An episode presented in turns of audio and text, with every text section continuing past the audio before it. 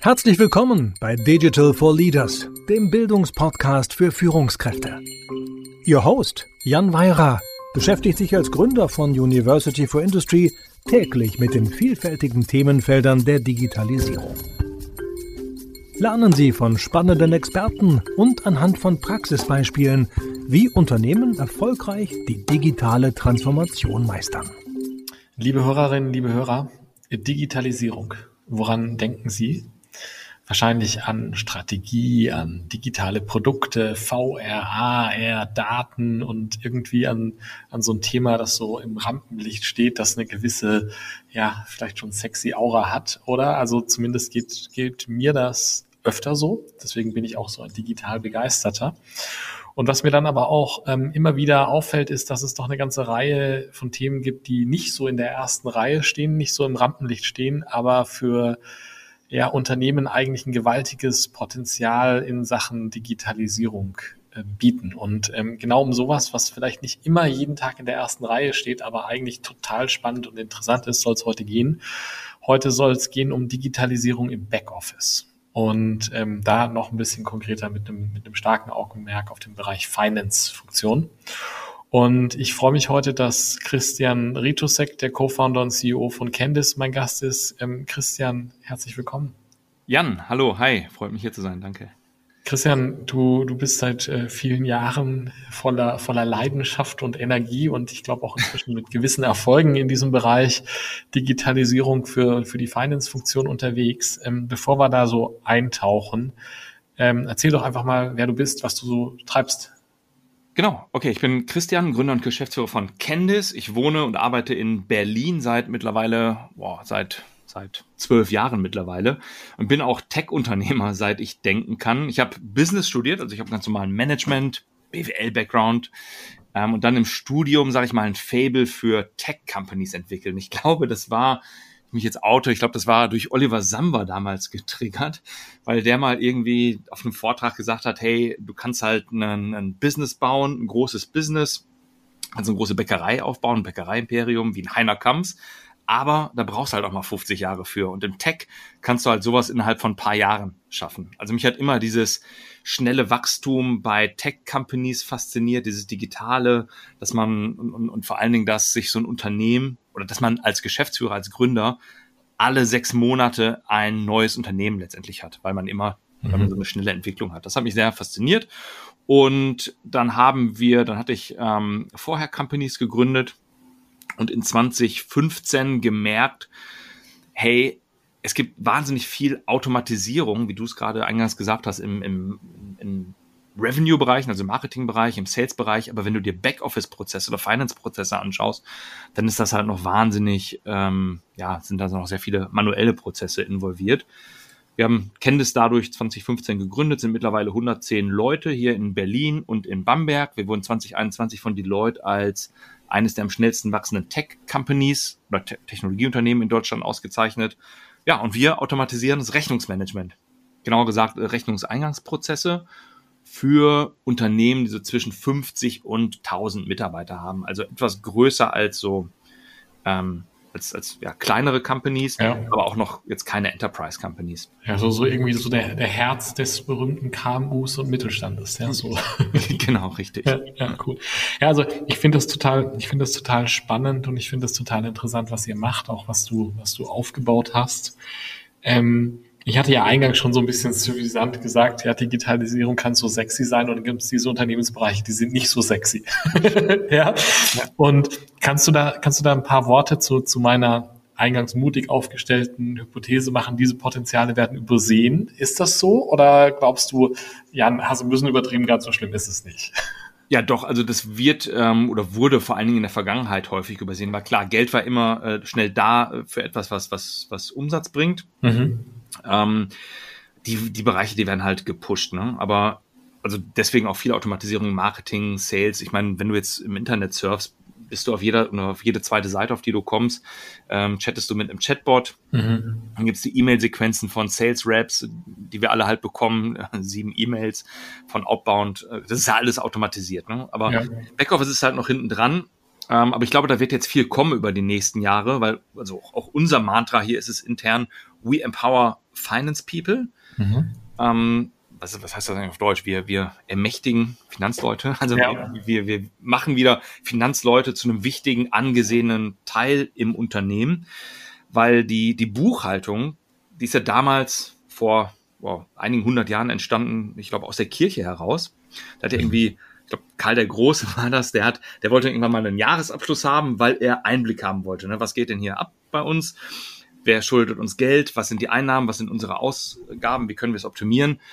Und das ist dann halt, ja, das ist, ist wahnsinnig wichtig. Und diese Kernfunktion von Buchhaltung, die ist über die Jahre, ich sag mal, verloren gegangen, beziehungsweise im, im, im Mindset untergegangen ähm, weil Finanzleute nicht mehr die, ich sag mal, beliebtesten in Unternehmen sind. Die sind alle mhm. nett, ne? Mhm. aber dummerweise auch verpflichtet, GOBD und so weiter einzuhalten. Also, was dann sagt, keine Buchung ohne Beleg und gerade Reisende mhm. kennen das.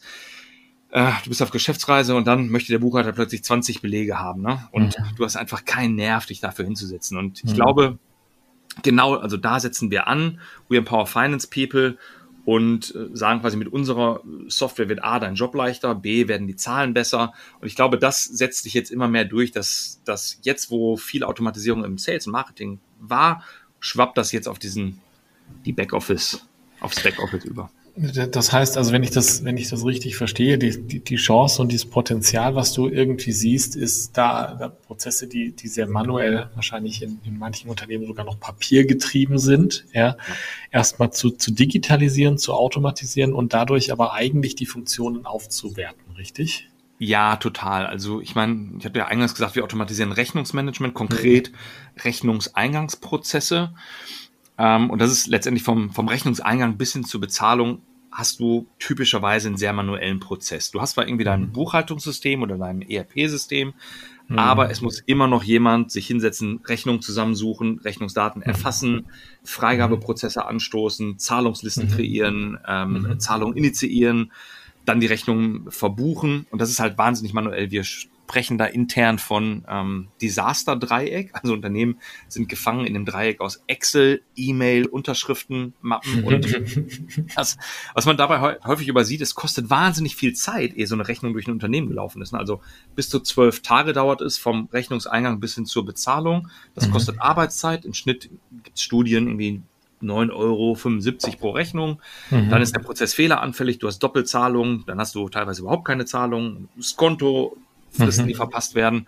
Und das, ja, digitalisieren und automatisieren wir. Also mhm. unsere Software ist mit Rechnungsquellen verbunden, scannt mhm. quasi dein, dein E-Mail-Fach nach Eingangsrechnungen, erfasst diese, erstellt Freigabelisten, Zahlungslisten, Buchungssätze. Letztendlich ist das Ziel, dass Unternehmen ähm, effizienter werden. Und das ist letztendlich auch das, das Potenzial in der Finance-Abteilung, dass, ähm, dass, dass die Durchlaufzeit von Rechnungen erhöht wird äh, sorry, also verringert. genau, dass die ja. Kosten pro Rechnung verringert werden, ja. dass du einfach schneller Rechnungen bezahlen kannst, Kontofristen nicht mehr verpasst und ja. schneller deinen Monatsabschluss machen kannst. Und also ich, ich, ich finde ja dein, dein Dreieck, ja, das, dieses Desaster-Dreieck aus äh, Excel, E-Mail, Unterschrift finde ich sehr schön. Ja. Mhm. Ähm, das gibt's ja aber natürlich nicht nur beim Rechnungseingang, sondern das gibt's ja wahrscheinlich bei allen nur denkbaren Prozessen im Unternehmen. Ja. ja. Und ähm, da, da, da schlägt ja eigentlich immer wieder Digitalisierung dann als, als Chance zu. Mhm. Ja, total. Also ich glaube, Digitalisierung ist, ist, nicht nur in unserem Bereich, sondern auch in, in anderen Bereichen. Wir sprechen ja viel mit Kunden, mhm. ähm, die Digitalisierungsprojekte halt gerade anstoßen und ähm, also wir sehen auch intern, dass, dass wir nicht das, der einzige Bereich sind, der mhm. gerade digitalisiert wird. Jetzt, jetzt ist ja die, das eine ist ja die Technik dafür zu haben, ja, wo, wo ja. irgendwie, ja, ich sage es mal, OCR nutzen, um äh, irgendwie die Rechnung einzulesen. Das ist ja nicht das riesige technische Problem, ja. Mhm. mhm. Ähm, jetzt gibt's aber ja wahrscheinlich neben der Technik äh, noch eine ganze andere Reihe von Dingen, die ich überkommen muss, um, um da erfolgreiche Lösungen zu implementieren. Kannst du da ein paar Worte zu sagen?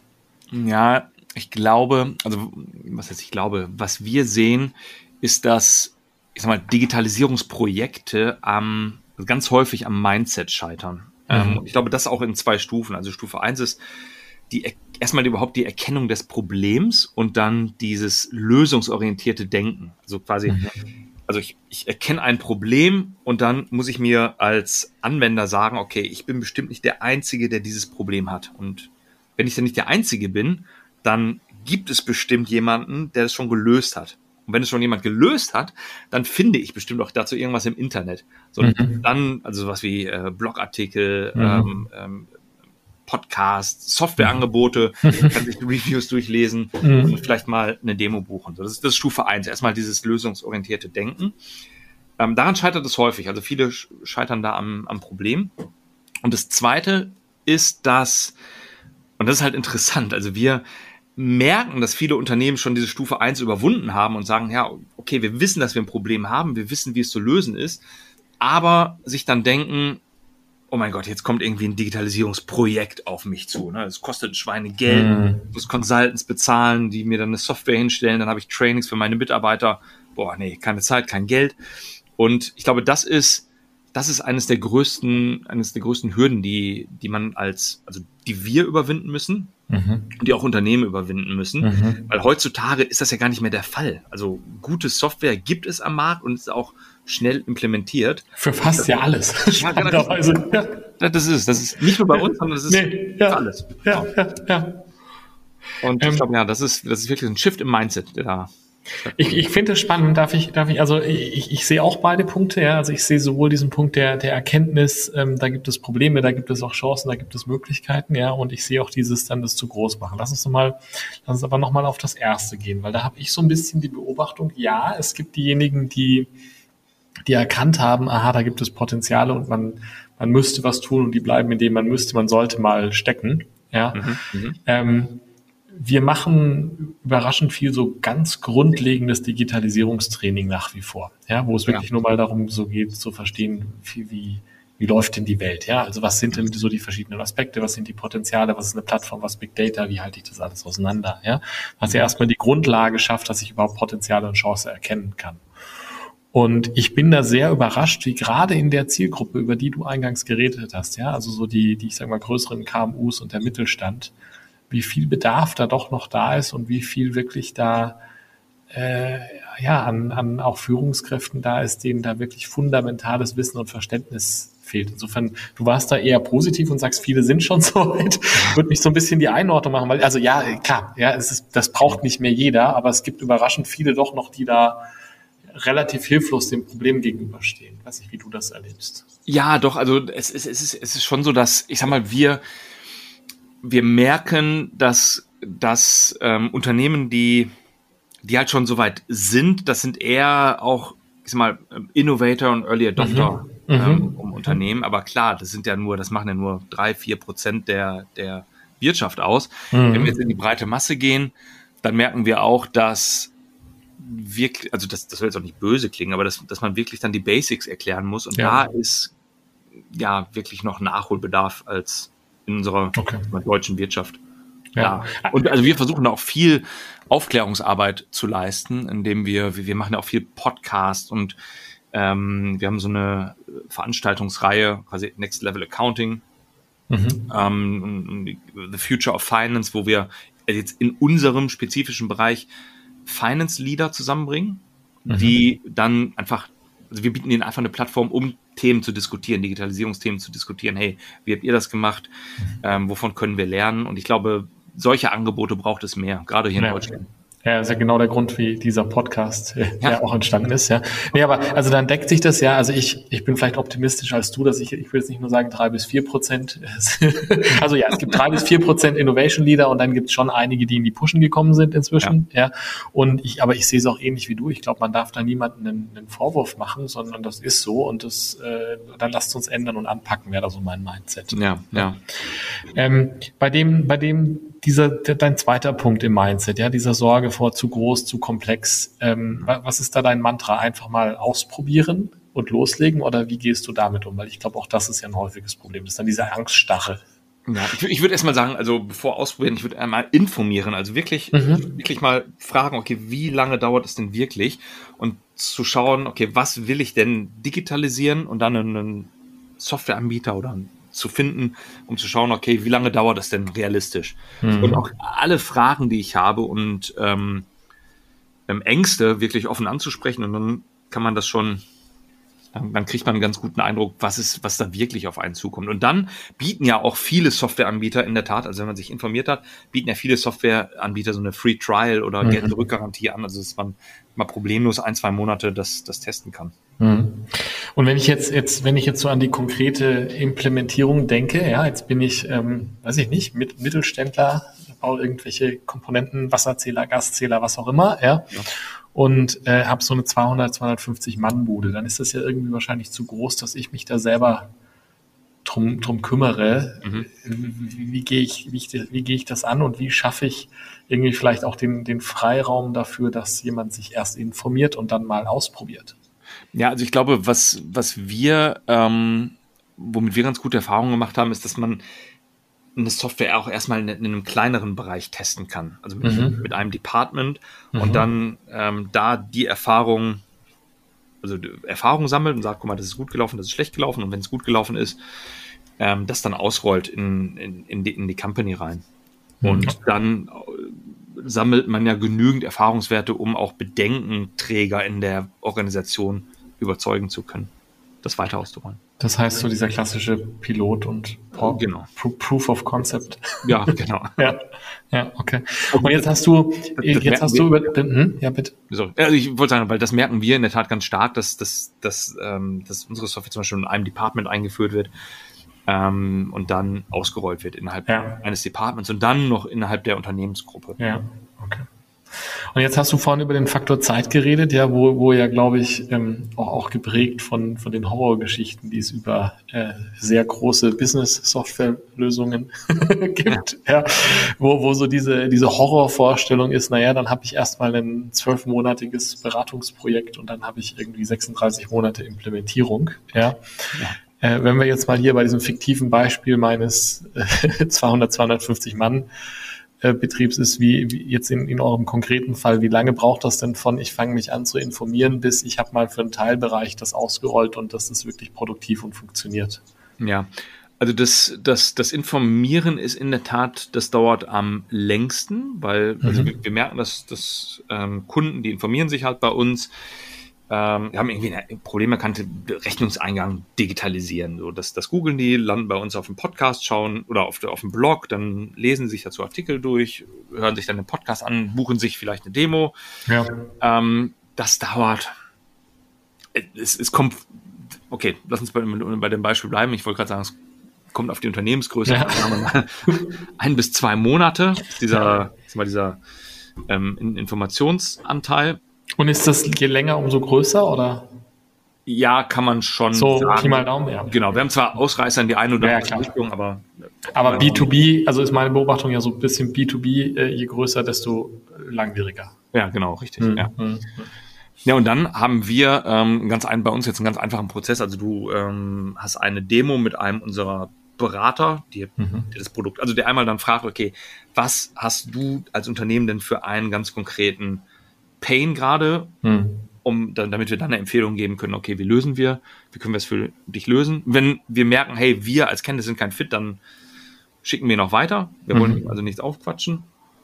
Ähm, und dieser Prozess dauert dann bis hin zur, ich sag mal, zur, zur Kaufentscheidung. Es dauert dann knapp zwei Wochen. Ne? Also das ist okay. von zwei Wochen nach dem Sales Call hat ein Kunde entschieden, okay, ich probiere das jetzt aus. Dann ähm, dann, dann, dann, dann kriegt er seinen Kenntniszugang und ist dann auch innerhalb von ich sag mal, 24 Stunden ähm, ready to go. Mhm. Also ist dann, ab dann geht sehr schnell. Mhm. Das heißt aber eigentlich sozusagen, also ready to go und Start von so einem Piloten irgendwie ja innerhalb von, ich sag mal, einem Quartal locker umsetzbar. Ja, ja, das auf jeden Fall. Und ist das. Ähm, je besser der Kunde halt informiert ist, desto schneller. Ja, klar. Ja, ja. Und ist dann, ähm, ich muss dann ja wahrscheinlich aber zum Teil auch Prozesse umstellen, ja, die, weil, weil ja Dinge dann nicht mehr händisch, sondern automatisiert laufen und so. Und das kann wahrscheinlich sehr unterschiedlich sein, bis die voll umgestellt sind, oder? Genau, also das Schöne bei uns ist, dass wir so modular angelegt sind, dass du, ähm, dass wir da sehr flexibel sind. Hm. Ähm, aber klar, bei dem einen dauert es dann etwas länger, bei dem anderen ja. etwas weniger, aber das, ja. das geht.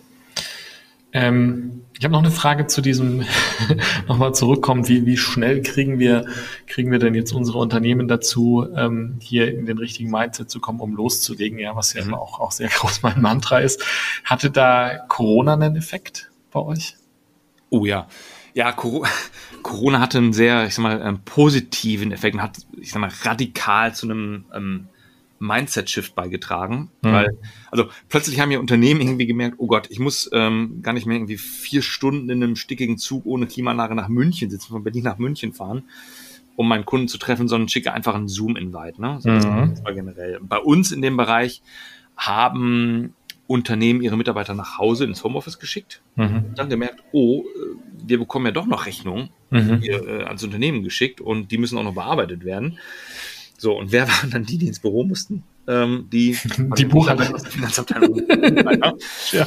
Und die haben sich dann gesagt, okay, Moment mal, ne, das muss doch auch einfacher gehen. Ja. Und ähm, da haben wir wirklich gemerkt, dass, dass da viele Unternehmen hingegangen sind und ihre mhm. Backoffice-Prozesse dann digitalisiert haben und sich überhaupt auch das erste Mal damit auseinandergesetzt haben, okay, wie kann ich das denn jetzt digitalisieren? Also das hat ein sehr, also uns ein großes Wachstum, einen Wachstumsschub gegeben und ist dann ja, viele Unternehmen haben sich jetzt da ja. dafür dann. Also das hört sich für mich so an, dieser berühmte Corona-Schub der Digitalisierung in, in dem Teilbereich Backoffice-Automatisierung und Finance-Automatisierung gab es ihn und hört sich auch so an, als wäre es ein Strohfeuer, so mit einer gewissen Nachhaltigkeit zumindest von dem, was man bisher sieht. Ja, ja, definitiv. Ähm, zwei Fragen noch. Die eine, ähm, was machen wir denn jetzt mit den ganzen Menschen? Also wir haben ja diese Menschen, die bisher diesen mühseligen Prozess im Horror Triangle äh, ja. geführt haben, die zwölf Tage gebraucht haben, bis die Zahlung ausgelöst wurde. Mhm. Und jetzt funktioniert das auf einmal alles glatt und schnell. Die müssen bestimmt irgendwie noch ein bisschen was freigeben und so. Wenn wir in andere Backoffice-Bereiche geben, ist es auch so. Aber da haben wir doch jetzt auf einmal ganz viel Zeit frei. Was, was machen wir mit der Zeit?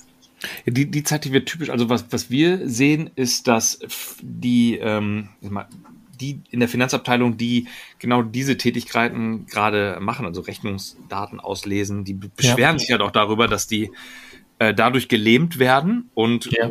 quasi der Tag hat nicht genug Stunden, um quasi diese ganzen Aufgaben zu erledigen. Ja. Ähm, und dass das jetzt halt wegfällt und sie mehr Zeit haben, wirklich auch in die Analyse und Auswertung zu gehen und dann auch, ich sag mal, Handlungsempfehlungen zu geben und wirklich mehr in dieses, ich arbeite jetzt mit den Daten, anstatt ich erfasse die Daten. Mhm. Also vom, ähm, vom, vom Datenerfasser und, und Abarbeiter zum Analysieren und Optimieren. Genau, richtig. Weil auch mhm. kein Buchhalter ähm, erfasst gerne Daten und äh, tippt Rechnungsdaten ab. Das Hoffentlich nicht. ja, ähm, ja, und dann, dann vielleicht, wenn, wenn du, wir, wir, müssen demnächst zum Ende kommen, aber wenn du noch einmal so ein bisschen so die großen, den großen Blick in die Zukunft ähm, aufmachst, ja, mhm. und sagst jetzt mal, äh, ja, über, über dieses enge Rechnungserfassen hinaus aufs gesamte Backoffice gesehen, was ja irgendwie so unser Thema ist, ja. ja. Wo, wo geht denn da die Reise hin? Was ist denn das, wenn du sagst sozusagen ja im, im Sinne von Potenzial, wie weit sind wir da? 20, Ende 2022 schon mit den gehobenen Potenzialen und mhm. wozu kann das alles noch führen? Genau, also das, das Schöne ist ja in unserem Markt, dass jedes Unternehmen hat Rechnungseingangsprozesse und mhm. unsere Vision ist es, diesen Prozess jetzt mal komplett zu digitalisieren und auch dann zu teilautomatisieren. Also letztendlich musst du dir vorstellen, dass ein Lieferant eine äh, Rechnung an ein Unternehmen schickt und also ohne, ohne Kenntnis jetzt und, und dann mhm. wartet, bis das Geld auf dem Konto ist. Zwei, ja. drei, sechs Wochen. Ähm, und Candice hat das Potenzial, das alles in Realtime abzubilden. Also die Software ja. würde automatisch Vorschläge für den besten Lieferanten machen, für, für ein Produkt, dann die Bestellfreigabe kreieren, sich dann die, die Bestellung auslösen, die Rechnung holen, mit der Purchase Order abgleichen, dann prüfen, hey, ist die Rechnung inhaltlich, sachlich, rechtlich korrekt, die Freigabe der Rechnung erstellen, die Zahlungsliste automatisch erstellen, die Rechnung vielleicht sogar direkt zu bezahlen, so, mhm. dass der Lieferant quasi die, die, die Rechnung schickt. Die Rechnung wird direkt bezahlt, weil alle Checks automatisch laufen können. Und sowas existiert ja schon teilweise im Enterprise-Bereich, wenn du jetzt mhm. VW oder sowas anguckst, mhm. Dunkelbuchung. Ähm, aber das betrifft halt nur zwei Prozent der Unternehmen. Und unsere Vision ist das quasi, das auf die ähm, einer breiten Masse an Unternehmen zugänglich zu machen. Mhm. Das heißt aber, hier ist, hier ist eigentlich wirklich die Chance in den, in den nächsten, ja, wahrscheinlich halben Jahrzehnt, Jahrzehnt in der Breite das Backoffice einfach sehr, sehr stark ja, zu automatisieren und dadurch zu optimieren. Genau, ja. Und dann, und dann wirklich dieses, dieses berühmte, dann spielen wir die Menschen frei für kreative, gestalterische Tätigkeiten. Mhm. Statt abtippen. Sehr schön. Christian, ähm, wir, wir wir könnten, glaube ich, noch sehr tief gehen in Beispiele. Wir könnten noch sehr tief einsteigen in, in sozusagen, was hat da, was hat da funktioniert. Ähm, aber wir müssen zum Ende kommen. Wenn du an unsere Hörerinnen und Hörer denkst, ähm, ja, äh, Führungskräfte, digital begeisterte CDOs, ähm, das ist so die typische Hörerschaft, die wir haben. Mhm. Und, und du denkst so zurück an dieses Thema Digitalisierung im Backoffice. Was sind so drei, die, die berühmten drei Takeaways, die du uns mitgibst? Ja. Also ich würde sagen, Punkt eins euer jetziger Prozess ist mit sehr, sehr hoher Wahrscheinlichkeit ineffizient, mhm. weil wir einfach so gewachsen sind, historisch oder Hypergrowth hier. Ne? Aber auf jeden Fall gibt es Ineffizienten, Ineffizienzen. Punkt zwei, denkt lösungsorientiert. Sagt euch immer, hey, ich bin bestimmt nicht der einzige Mensch, das einzige Unternehmen mit genau diesem Problem. Das mhm. wurde schon mal gelöst. Mhm. Und Punkt drei ist, ich glaube, das ist das Wichtigste, Digitalisierung ist günstiger und schneller, als man denkt. Mhm. Das ist doch mal in den Zeiten, wo alles teuer ist. Super Schlussstatement. Ja, ja äh, Christian, vielen Dank für die Takeaways. Abschließende Frage. Hast du eine Podcast- oder Buchempfehlung für uns? Oh ja, ähm, Podcast, äh, deinen natürlich für das Thema Digital. Unseren für das Thema, ähm, also so Finance und Next Level, ja. also dieser Next Level Accounting Podcast. Ja. Aber ich bin, bin ein großer Fan auch von dem OMR Podcast, ja. ähm, für, weil da eigentlich immer ganz, ganz coole Leute aus der digitalen und generell Wirtschaft sind. Also OMR Podcast und als Buch ähm, gibt's von dem, äh, wie heißt der mal, David Rogers, irgendwie so ein, dieses äh, Digital Transformation Playbook. Und das finde ich ganz spannend, weil er da letztendlich sagt, hey, jedes Business kann, ähm, kann Regeln lernen oder die Regeln lernen, nach denen quasi die Digitalunternehmen unserer Zeit arbeiten. Also das ist mhm. spannend, horizont erweiternd. Genau, das, cool. ist, das wär, würde ich empfehlen. Vielen Dank für die Tipps für die beiden Podcasts und ähm, das Playbook kommt beides in die Show Notes. Vielen Dank für deine Zeit heute und für die spannenden Einblicke. Ja, danke dir, Jan, und ja, ich wünsche dir noch einen schönen Tag. danke. Vielen Dank fürs Zuhören. Wenn Ihnen diese Folge von Digital for Leaders gefallen hat, empfehlen Sie den Podcast gerne weiter, teilen Sie ihn auf Social Media oder hinterlassen Sie eine Bewertung. Um immer auf dem Laufenden zu bleiben, folgen Sie Jan Weirer und University for Industry auf LinkedIn.